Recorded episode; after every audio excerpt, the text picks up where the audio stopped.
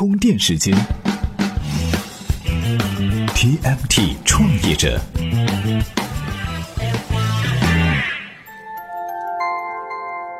专属于创业者的行动智慧和商业参考。各位好，欢迎收听 TMT 创业者频道。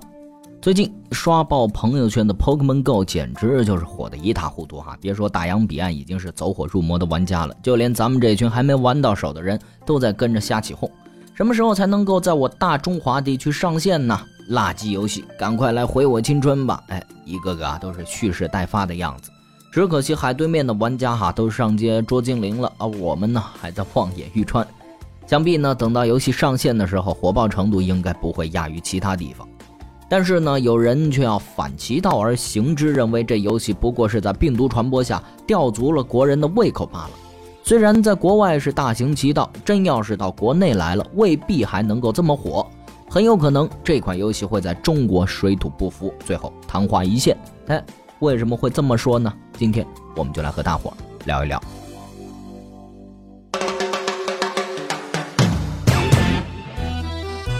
Pokemon Go 之所以这么火，最大的原因就是它把 AR 技术和宠物小精灵完美的结合了起来。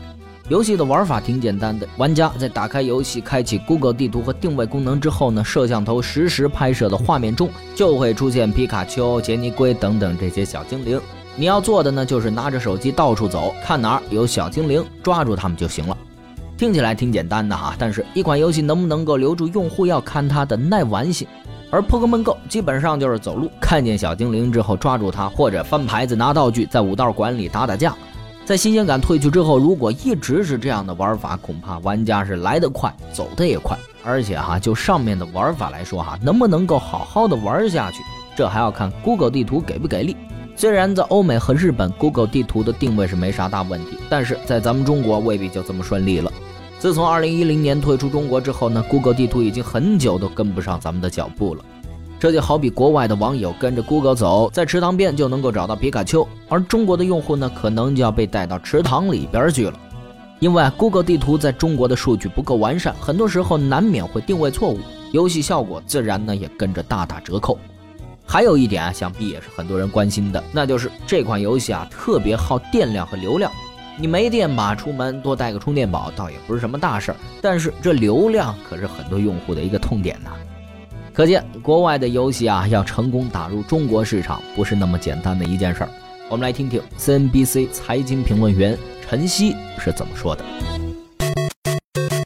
充电语录。由于中美间游戏硬件文化喜好以及呢消费习惯上的不同，那对于好莱坞的游戏开发商们来说，在中国市场啊也是遇到了不少的挑战。那比如说呢，很多中国的智能手机的硬件配置呢仍然是处于比较低的位置，所以美国开发商们必须要考虑到技术配置、上网流量速度和成本等等。那总而言之，如何去进行一个因地制宜呢？是这些好莱坞公司们需要解决的一个难题。Pokemon Go 要拿下中国市场，确实呢还需要做一点改进。那除了硬件和体验等方面之外，究竟这种游戏适不适合国内文化呢？这也是一个需要思考的问题哈。最近几天，国外是频频有消息传来，一大帮的 Pokemon Go 玩家是集结在某个地方寻找小精灵，一时间不分种族、不分男女、不分年龄，大家开始不分昼夜的流浪在街头，因为这个游戏而被聚集到了一块儿。但是，要是把这事儿放在中国哈，中国游戏玩家是否会因为一只小精灵跑到外面去社交？这点可能有的人就要持怀疑态度了。带着游戏跑到大街上去社交，其实呢更符合西方文化。在中国哈，玩家们更喜欢的呢还是线上征战，谁的等级经验值高，谁就是达人。你叫他们放下鼠标和键盘上街去抓小精灵，刚开始可能会觉得有趣，久而久之还不如坐在电脑面前跟好基友撸一盘呢。另外哈，口袋妖怪呢，作为一个大 IP，尤其是在日本和欧美，一直是拥有一大波的忠实粉丝的。但是，想想看，口袋妖怪在中国有粉丝吗？嗯，有是有，不过要跟美国和日本比起来，那还真不算什么。甚至可以说啊，在 Pokemon Go 被刷爆之前，很多人还不知道口袋妖怪是个啥玩意儿，更不用说什么从小玩到大，什么情怀不情怀的了。只不过一时间大家都在聊这个东西，而正好又下载不了，很多人呢才越发的好奇罢了。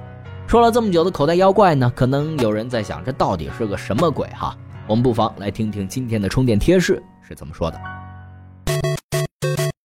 充电贴士：口袋妖怪又叫精灵宝可梦。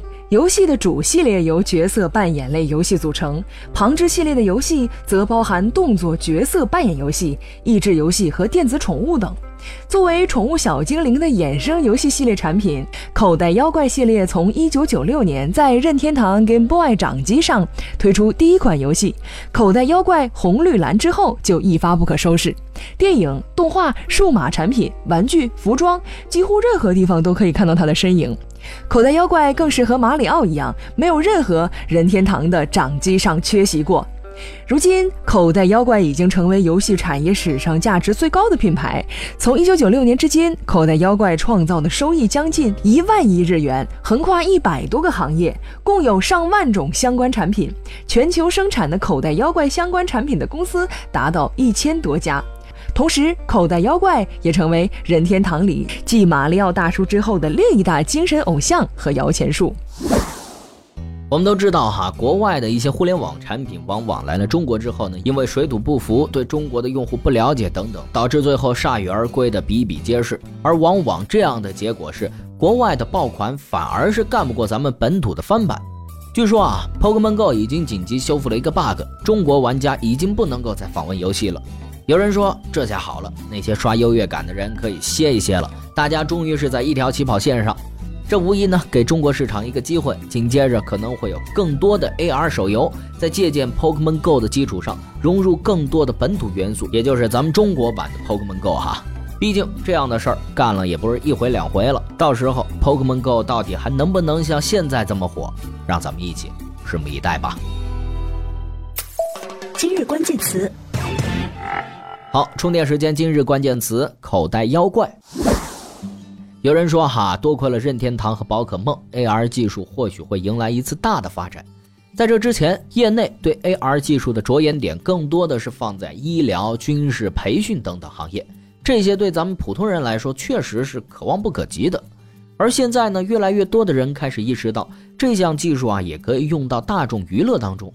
Pokemon Go 的火爆为 AR 技术的大规模商业化是提供了一条道路。那这条路是 AR 商业化的正确打开方式吗？今天给大家推荐的文章就讨论了这个话题。你只要在充电时间的微信公众号回复“口袋妖怪”就可以找到这篇文章了。好，本期节目呢由库里企划编辑，Loud News 老彭监制。感谢您的收听，我们下期再见。